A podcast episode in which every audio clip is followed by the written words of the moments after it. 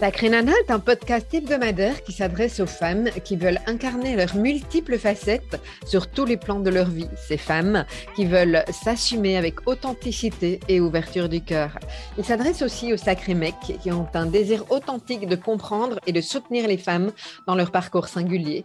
Tu découvriras des clés pour vivre pleinement ta puissance féminine par le biais d'entrevues avec des experts, des témoignages, ainsi que des épisodes solo relatant les nombreux conseils pour mieux incarner chaque facette du diamant que tu es. Cela en vue de développer ta foi en la vie, de ton potentiel féminin et de te réaliser sur de nombreux plans personnels et professionnels avec légèreté et joie. Et si tu es concerné par la haute sensibilité et le haut potentiel, tu trouveras également des ressources dans ce podcast. Sacré Nana est animé par Nathalie Alsten, senior coach, thérapeute, auteur du livre Émotive talentueux, être soi autrement et fondatrice de l'approche du développement du potentiel humaniste. Bienvenue parmi nous, Sacré Nana, le podcast qui te permet de rayonner de mille facettes. Bonjour les sacrés nanas, je suis très heureuse de euh, vous accueillir pour ce nouvel épisode de podcast. Euh, et j'ai aujourd'hui le grand plaisir d'accueillir Sarah Jobon, euh, qui sera également oratrice du congrès Douance 2023. Sarah qui fait partie de la brigade qui lutte contre le crime pédagogique. Alors, Sarah, euh, évidemment, en tant que, sacrée nana, hein, va nous parler de, de son expérience. Elle va aussi euh, nous parler de euh, comment sa maman euh, a eu un impact tellement positif dans qui elle est et dans qui elle assume euh, qu'elle est en tant, que, en tant que femme, en tant que mère, euh, comment ça l'a impacté également dans sa vie professionnelle et dans le regard qu'elle porte sur elle. Enfin, ça me semble vraiment très, très, très, très important. Sarah met aussi en avant la puissance de la créativité, qui est d'ailleurs la thématique de l'intervention qu'elle va faire dans ce congrès. Elle est convaincue que cette créativité nous aide non seulement à vivre euh, mieux à notre singularité, euh, mais également euh, que cette créativité nous aide dans le, dans le quotidien. Et on parlera également de résilience joyeuse. J'aime beaucoup le terme, c'est pour ça que j'en parle maintenant. On retrouve Sarah tout de suite pour cette interview de cet épisode. Ravie de te retrouver pour euh, cet euh, épisode, Sarah, épisode sacré nana. Alors, moi, la toute première question que j'ai envie de, te poser, c'est euh, qu'est-ce que ça évoque pour toi, la sacrée nana? Ouais, j'adore. Il y a un côté, tu vois, on sent avec un point d'exclamation. sacrée nana, pour moi, c'est une nana qu'on a envie d'être et, et, même qu'on est peut-être déjà sans s'en rendre compte qu'on n'ose pas trop être et qu'on se dit «Oh, ah ouais ah ouais je veux bien ah ouais elle m'inspire ah oui je devrais aller plus par là en fait oui il y a des bouts de moi parce qu'on a tendance à admirer ce qui est déjà en nous en fait. Mais sauf qu'on le voit pas chez nous on le voit vraiment chez l'autre. C'est ça que ça m'inspire aussi sacré nana. C'est génial merci alors, tu, interviens cette année hein, dans le huitième et euh, dernier euh, congrès c'est avec une thématique sur la créativité. Et puis moi, ce qui me touche beaucoup dans cette, euh, dans cette interview, c'est qu'à un moment donné, tu parles de ta maman, ta, maman qui a manifestement ouvert quelque chose. Est-ce que c'est OK de, de, nous en parler en lien avec cette sacrée nana que tu es toi aujourd'hui? Ouais, ouais, grand plaisir. Ma mère, elle a été. Bah, déjà, j'admirais énormément ma mère. Alors, très objectivement, ma mère était très belle, très mmh. intelligente, et je te jure que c'est vrai. J'y crois tout à fait. et elle avait un côté euh, où elle savait s'affirmer, elle savait poser des choses. Elle a pas, euh, elle est venue de sa campagne, elle est arrivée à Paris, elle a monté euh, tous les échelons, etc. Elle n'avait pas fait beaucoup d'études, mais, mais voilà, elle a posé. Après, la fin de sa vie, elle a écrit plein de livres, plein d'histoires et, et, quatre livres et quatre romans.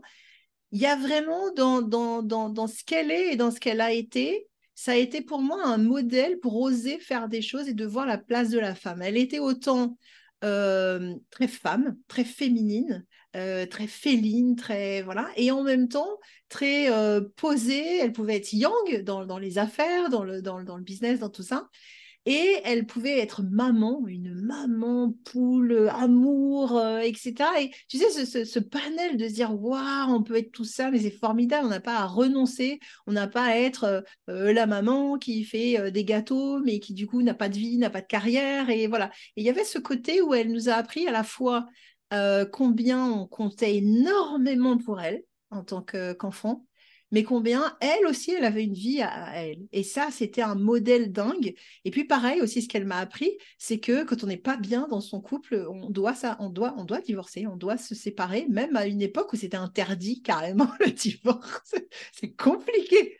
Et donc, il y a cette idée de dire, et on peut après avoir une autre vie, une autre vie amoureuse. Donc, euh, elle a été ce modèle de dire, waouh, la femme dans toutes ses facettes, dans sa splendeur, dans waouh, j'ai envie d'être à la hauteur de ça, quoi. J'ai envie d'explorer ça. C'est le point de départ pour moi, quoi. Ouais, c'est inspirant. C'est inspirant puisque j'entends aussi, c'est qu'elle t'a vraiment aidé à, en tout cas, c'est le message qu'elle a transmis, à t'accueillir tel que tu es. C'est ça? Oui, oui. Et surtout, elle m'a beaucoup euh, euh, regardé et euh, elle me trouvait merveilleuse. Elle, m'admirait beaucoup sur plein de choses. Et avoir sur soi le regard d'un parent qui te regarde, euh, mais même, toute ta vie, même longtemps. Euh, je me souviens par exemple quand on avait une discussion, parce que bon, c'était une autre époque pour l'éducation et tout ça. Quand moi je me suis lancée dans l'éducation positive et, autres, c'était en 2001, donc ça, ça fait très longtemps, c'était pas encore la mode. Euh, sur des trucs, tu vois, on a eu des discussions parce qu'il y a des trucs, elle avait des positions et des trucs, et je voyais les parents, les grands-parents, les générations d'avant, et je disais non, moi je veux pas que ça se passe comme ça. Et elle m'a laissé la place, tu vois, aussi, de quand même pouvoir mmh. me poser, de pouvoir m'affirmer même avec elle. Et sur des trucs, elle me disait, oh là là, elle me dit, c'est super tout ce que tu fais. Elle me dit, on savait pas tout ça à l'époque, c'est génial. Elle était prête à se remettre en cause, à apprendre, à comprendre. Donc il y a un côté euh, comme ça où c'était dépassez-moi mes enfants, dépassez-moi. Faites mieux, allez-y. Euh, tu vois, c'est vraiment cette autorisation à aller. Soyez la meilleure version de vous-même. Et euh, tu vois, par exemple, quand j'étais encore étudiante, on vivait à l'époque, j'ai deux grandes sœurs et après on vivait que toutes les deux à la fin. elle disait non, non, laisse, laisse le ménage et machin, je m'en occupe, va faire tes études, va euh, créer ta vie, va prier. Et vraiment tout au soutien pour pouvoir vraiment que je me lance dans la vie et que je sois pleine. Donc c'est vrai qu'avoir ça comme waouh, quoi. C'est comme là, tu vois, sur des trucs, même, même des réalisations, même si elle est plus là, déjà, elle est toujours là. Mais je sais que elle veut que je me dépasse et qu'elle sera fière de moi et que pas que je... c'est pas grave si j'y arrive pas du moment que j'essaye que je fasse, mais que j'aille, que, que j'essaye, que j'ose, quoi. Donc, il y, y a, une forme d'autorisation et effectivement, comme tu dis, oser euh, euh, t'accueillir et, incarner euh, tout ce que tu es, hein, même si euh, même si ça ne correspond pas forcément à la, à la norme et à ce qu'elle euh, pensait qui était juste. Mmh. Est-ce que euh, ça a une influence? J'imagine que oui, vis-à-vis de tes enfants. Tu as, tu, as, plusieurs enfants, c'est ça hein? Deux, ouais, ouais, ouais. oui, oui, parce que ouais, j'ai une fille d'abord et un garçon. voilà, l'aîné, voilà, l'aîné c'est la fille, après c'est le garçon. Ça m'a beaucoup l'admiration que j'avais pour ma mère, forcément, quand je suis devenue mère, je me suis dit, je veux avoir la même relation, la même intensité de relation avec mes enfants.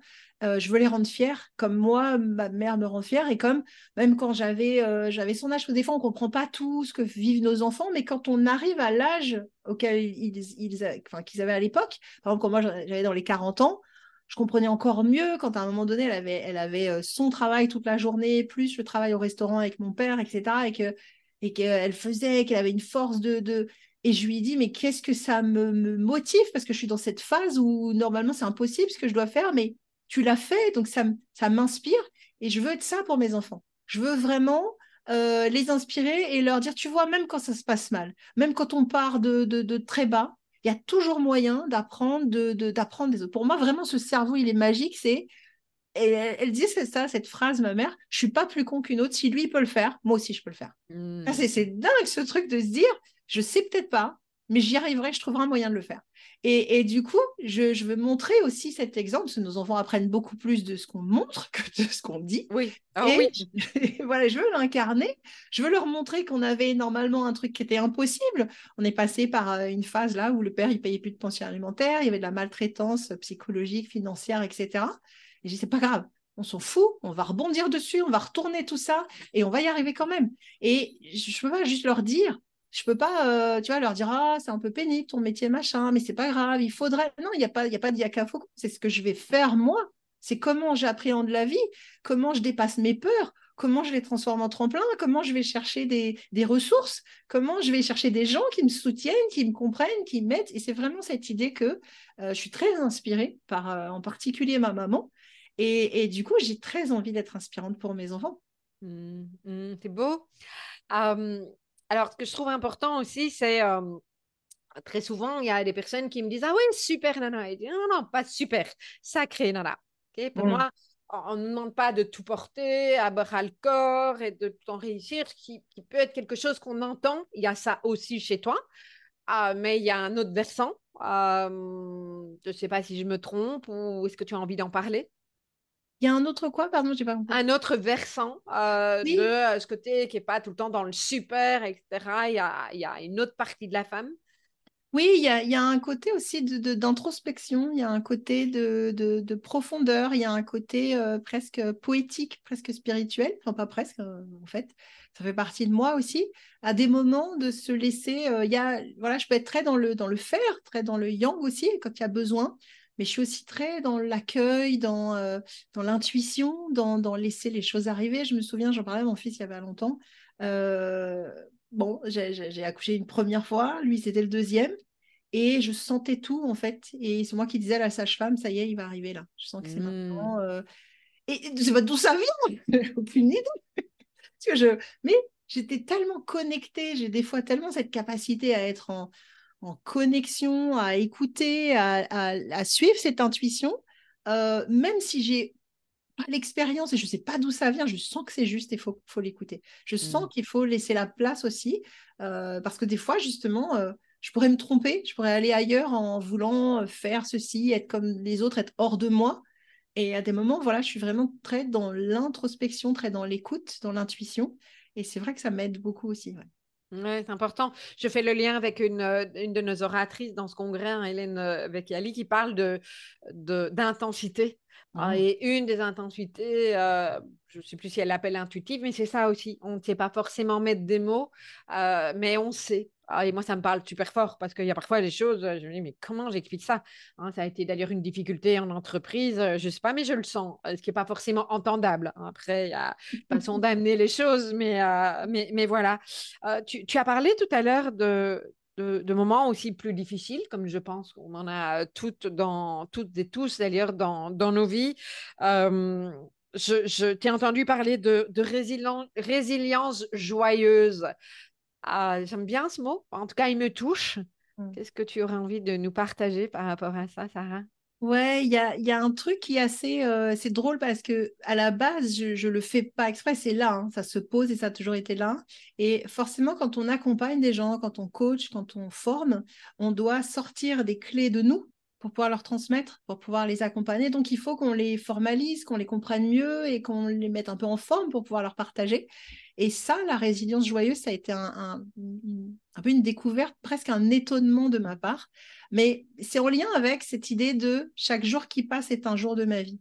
Donc, même si là, c'est la tempête, c'est le noir absolu, c'est la galère, ça passera en fait. Après la pluie, il y a le soleil. Ça ira mieux forcément après. Donc, par contre, si j'ai rien fait, je suis restée sur place, j'ai pleuré, j'ai un, à la fin, il faudra commencer à faire, enfin, autant que j'en ai fini le plus vite possible. Donc, qu'est-ce que je peux faire maintenant pour être le plus vite possible Ça, c'est la première chose, c'est la résilience. La deuxième, euh, bah, c'est joyeuse. C'est-à-dire que je ne sais pas pourquoi, je, bah, parce qu'il y a plus grave, parce qu'il y a des choses vraiment, vraiment plus graves, que du coup, j'aime bien en faire un jeu, j'aime bien en faire un challenge, j'aime bien le, le transformer, j'aime bien m'amuser, j'aime pas perdre mon temps. J'aime pas euh, euh, que la vie soit triste, soit terne. Euh, je sais pas, j'ai toujours été ce petit soleil dans la famille. Peut-être que je sentais qu'il y avait besoin, que je, liais une famille recomposée. Je, voilà, peu, importe les origines, je suis très comme ça et j'ai besoin que les gens se sentent bien. Et des fois, cette joie qui m'habite, cette capacité, alors aujourd'hui que je, travaille plus sur la psychologie positive, je sais d'où ça vient. Euh, on, dit en psychologie positive, ce qui est assez drôle hein, d'ailleurs, la psychologie positive, ça a été créé pour se dire, tiens, il y a des gens quand même qui sont très heureux, alors que franchement, euh, dans la vie, euh, c'est pas la joie. Il y a des gens qui ont tout pour être heureux qui sont dépressifs, suicidaires, etc. Donc, c'est pas juste l'extérieur, c'est pas juste une question de matériel ou d'accomplissement, c'est aussi une capacité propre à apprécier les choses. Et en particulier la gratitude ou avoir le, positif dans les choses. Les kiffs, des fois on parle des kiffs, euh, des choses comme ça. C'est vraiment cette, euh, truc-là. Moi, je l'ai très naturellement. Je suis mmh. tout de suite capable, dans une journée, de voir un truc qui fait qu'il y a du positif, on rebondira dessus, on pourra faire. Donc, je suis un peu comme Obélix, je suis tombée dans la marmite quand j'étais petite.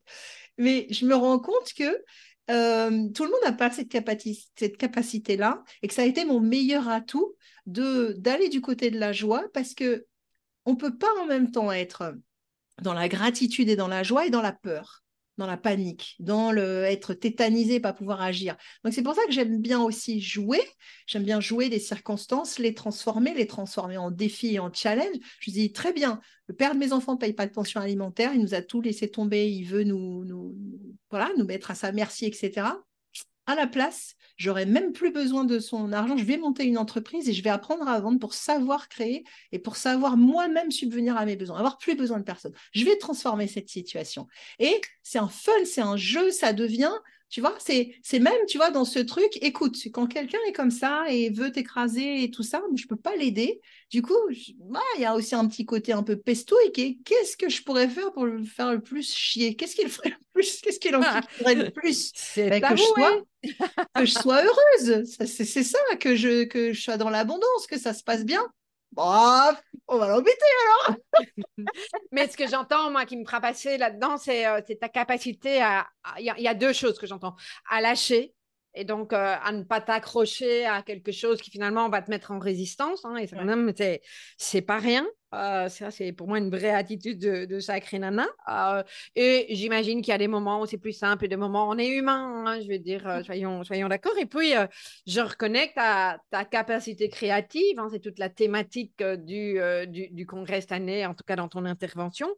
Ta, ta, capacité à rebondir parce que tu crées ta vie et tu crées une vision Qu'est-ce que tu voudrais nous dire sur ça? Oui, tu sais, en fait, euh, plus j'avance, en 2007, j'ai commencé le, développement personnel.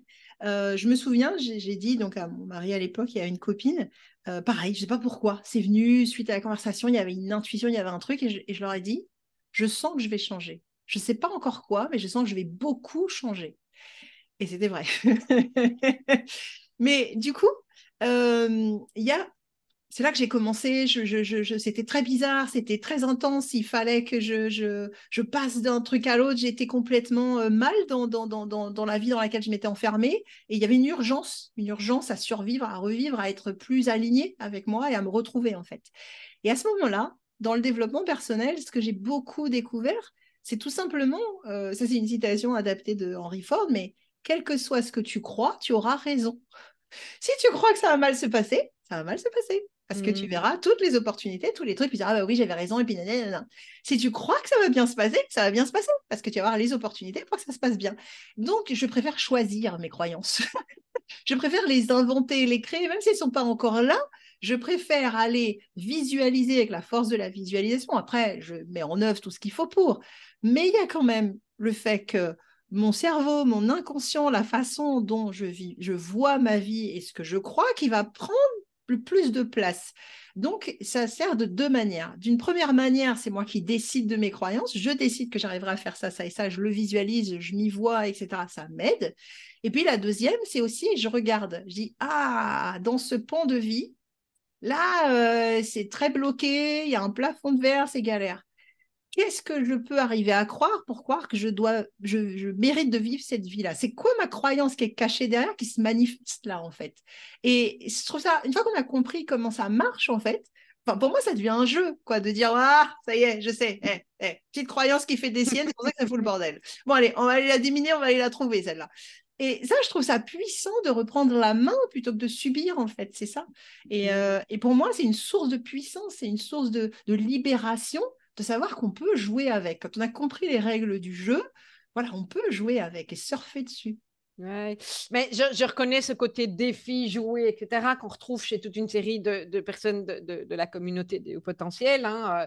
Euh, euh, tu en parles, tu parles de ton exemple dans, l'intervention du, congrès. Et puis, ce que, ce que je ressens, en tout cas aujourd'hui chez toi, euh, qui est assumé, c'est ce fameux grain de folie qui consiste à, entre autres, assumer son décalage, à oser sa singularité. comment tu l'expliquerais chez toi ou en, quoi il consiste ce grain de folie chez toi? Euh, déjà, assumer ce grain de folie, c'est assez drôle parce que, entre guillemets, j'ai pas l'impression. C'est plus les autres qui me renvoient ça. Quand je vois ce que certains s'interdisent, je me dis, ah oui, alors apparemment, vraiment, je m'autorise plus de choses. Mais ça vient, comme on disait tout à l'heure aussi, du regard de ma mère. De mes mmh. parents, de ma mmh. famille, mmh. qui me voyaient comme une petite merveille, un petit soleil, qui trouvaient ça génial. Donc c'est sûr que ça aide. J'aurais grandi dans une famille où non mais cache, sois pas comme ça. Bah, ça aurait été plus dur à assumer, ah enlever tout, tout, un plafond de verre, tout un cocon.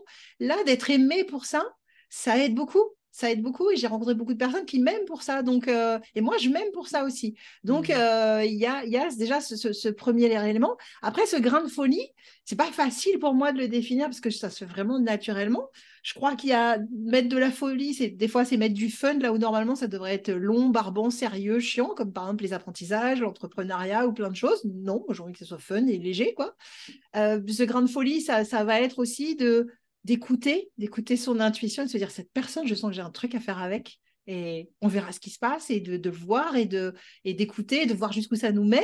Et ça, a été parmi les meilleures aventures. D'ailleurs, les moments les plus compliqués et durs de ma vie, ont été des moments où je n'ai pas écouté ça en fait, où j'ai pas écouté ma boussole intérieure. Ça m'a amené à essayer d'être quelqu'un d'autre, d'être une bonne élève, de faire ci, de faire ça. Pourquoi? À la fin, j'ai coché toutes les cases. J'étais malheureuse comme les pierres. J'étais à l'envers de moi. J'étais très très mal et embourbée dans plein de trucs compliqués qui n'étaient pas du tout moi. Donc j'ai plus intérêt à être dans mon grain de folie que dans des fois ce que je penserais être raisonnable, qui ne m'appartient pas, et qui me va pas du tout. Assumé. Merci pour ce partage, parce que je suis sûre que tu vas parler à, à, des tas de femmes, des sacrés nanas et puis des sacrés mecs qui nous écoutent aussi. Hein. Ce n'est pas réservé qu'aux femmes. Ça, ça me semble vraiment euh, important de, de, de le, euh, de le préciser. J'ai envie aussi euh, de, de, te poser une question par rapport à. J'ai le sentiment que cette période actuelle, et c'est pas pour rien d'ailleurs moi que j'ai lancé Sacré Nana maintenant, mais cette période actuelle réouvre d'une certaine façon au féminin entre mmh autres au féminin sacré. Comment mmh. ça, ça, se joue chez toi dans ta vie, qu'elle soit perso euh, ou, pro Enfin, voilà, en tout cas, ce que tu as envie de nous mmh. partager? Oui, moi, c'était. Euh, alors, très souvent d'ailleurs, c'est assez drôle, mais c'est le pro qui me fait découvrir des choses. Et après, je l'applique dans le perso. Je le vois mieux parce que c'est mis à distance, parce que c'est pour d'autres. Euh, et après, du coup, je me dis, bah tiens, tu donnes des conseils, tu te les appliques, ce serait bien. Mais du coup, euh, sur le, féminin, le, yin, euh, quand j'ai démarré en 2016 sur l'entrepreneuriat, je me suis dit, voilà, c'était vivre de sa passion. Je me dis, moi, j'adore enseigner, euh, permettre aux gens de pouvoir apprendre à tous les moments de la vie et avec des bonnes méthodes d'apprentissage qui correspondent à chacun.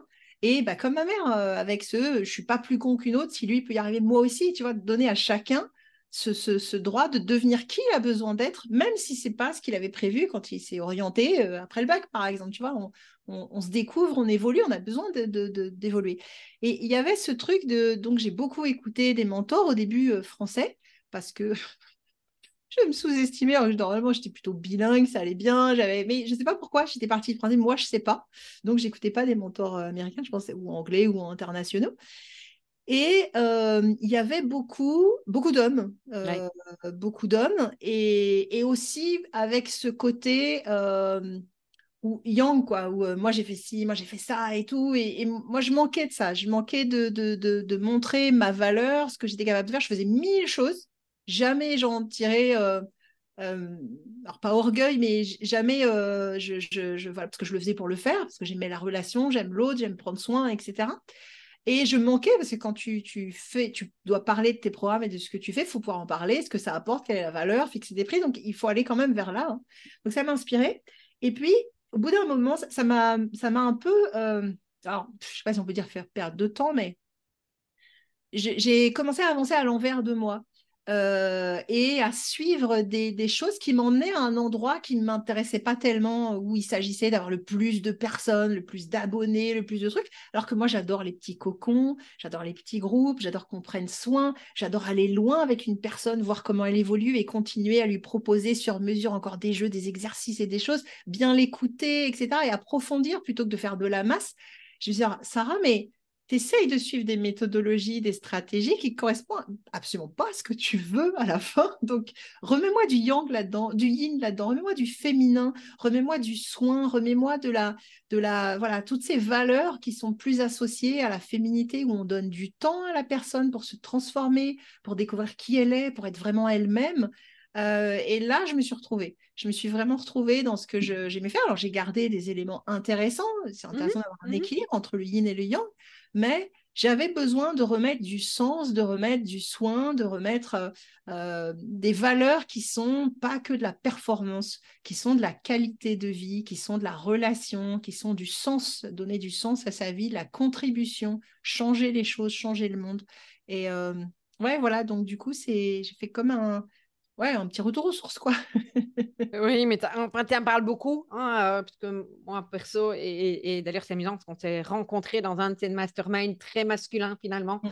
avec les objectifs de chiffre d'affaires, etc. Moi, je n'ai pas poursuivi parce que je pense que j'étais déjà dans cette euh, transformation, et, et voilà. Ah, et, d'ailleurs, quand tu partages ton premier mastermind, etc., moi, je me rappelle qu'à l'époque où j'ai commencé à m'intéresser à, tout ce qui était en ligne, euh, avait pas encore grand-chose en Europe. Et ma, mon tout premier mentor, c'est une femme, Ali Brown, aux États-Unis. Et entre autres, je l'ai choisie parce qu'elle parlait de spiritualité. Mmh. Ah, voilà, après, c'était euh, c'était aux États-Unis, donc c'est amusant de, de, me rappeler ça. Euh, mais là-dessus, moi, une qui m'a aussi aidé à dévier, c'est une Australienne qui s'appelle Denise DeField Thomas. Et ce qui m'a frappé dans ce qu'elle a dit, c'est, euh, justement, elle est très dans le féminin et tout ça. Et elle disait que les femmes, justement, sur le rapport à l'argent, elle disait les femmes qui ont de la puissance financière, qui ont de la richesse, vont changer le monde. Parce que nous, en tant que femmes, euh, bah, il y a des trucs, franchement, on voit qu'il n'y a pas assez de femmes à certains postes clés, à certains trucs, c'est des trucs qu'on ne tolérerait pas, mais on n'a pas forcément la puissance financière pour faire. Et je me suis dit, mais oui, cette indépendance où, où on peut donner le pouvoir aux femmes de pas juste le faire à un niveau euh, plus local, etc., et leur donner la puissance, l'autonomie pour vraiment changer les choses avec soin et ajouter la puissance que peut donner euh, la liberté financière, etc. Mmh je me suis dit, mmh ça, ça m'a parlé. Je me suis dit, ça, voilà, vraiment pour impacter, euh, mettre, tu vois, dans toutes les écoles des, des, pratiques de sketchnoting, d'apprendre en s'amusant, en étant léger, en se sentant bien dans sa peau. Je dis, mais voilà, là, ça va être très mmh. important d'avoir ce pouvoir par moi-même, en fait. Et, c'est vraiment, ouais, ce, au féminin, de dire ce qu'on en ferait en tant que femme, ça m'a vraiment parlé aussi, ouais. Ah, ça résonne tout à fait avec moi. Et puis, c'est vrai que ce qui est quand même assez souvent mis en avant, euh, c'est que un des secteurs dans lesquels, lesquels euh, les femmes vont investir quand elles ont de l'argent, c'est l'éducation. Donc, ça rejoint tout à fait euh, ce, que, ce que tu nous dis. Une, dernière question en lien avec ton, ton, intervention hein, au Congrès d'Ouance. Congrès d'Ouance, je rappelle, qui sera le huitième et le tout dernier, puisque j'arrête après. Donc, c'est vraiment l'occasion de, nous rejoindre pour célébrer cette, la fin de cette aventure en, en, vers, vers une autre nouvelle aventure, parce que c'est la vie, tout simplement. Congrès d'Ouance qui aura lieu du 12 au 19 octobre. il est gratuit, vous avez le lien pour pouvoir vous vous, y inscrire dans euh, la description de, ce, de cet épisode. Tu interviens avec la thématique Bien vivre sa douance grâce à la créativité. Tu nous en dis un petit mot? Ouais. Ouais, ce qui est important euh, pour moi, c'est cette idée que quand au départ, on peut se dire Ah, je suis différent, mince, je suis pas comme les autres, je voir, je suis pas normal, oups, c'est galère. Ah, donc il faut que. Voilà. Au départ, ça peut être vécu comme quelque chose de difficile ou euh, d'impressionnant, dans le sens où, euh, ah oui, on m'a dit que je suis douée. Ah oui, donc euh, je dois être très performant, dois être ceci, mais moi je me sens pas du tout comme ça, en fait. donc, c'est vraiment comment retrouver déjà un juste milieu et la créativité a ce pouvoir de se dire, je vais le faire à ma manière voilà, c'est moi en fait, je reste unique en fait. Il faut que je me comprenne, je suis un nouveau territoire à aller réexplorer avec des nouvelles lunettes, mais justement, comment le faire avec créativité pour être sûr que ça soit pas des vieilles recettes que je prenne à droite à gauche, que je compile et qui ne me ressemblent pas et que je me retrouve finalement un petit peu comme avant? Et c'est vraiment cette idée que pour bien vivre sa douance, comment on est, son mode de fonctionnement, aller le découvrir, aller le comprendre et aller euh, jongler avec et avec créativité ça permet d'amener de la légèreté, du kiff, de la joie et d'inspirer les autres, d'inspirer les autres à mieux nous comprendre, nous connaître dans cette nouvelle partie de, qui on est vraiment aujourd'hui et de qui on arrive à être, la partie qu'on a gardée d'avant et cette nouvelle partie qu'on amène au monde aussi. Génial. Donc, on retrouve euh, Sarah Joban euh, au congrès d'Ouance, le huitième et dernier congrès d'Ouance du 12 au 19 octobre. C'est gratuit. Il suffit de vous inscrire avec, euh, on retrouve Sarah avec la thématique Bien vivre sa douance grâce à la créativité. Si tu veux t'inscrire au huitième et au tout dernier congrès du euh, qui aura lieu en 2023, il aura lieu du 12 au 19 octobre. L'inscription est complètement gratuite et il suffit de te rendre sur www.congrès-douance.com.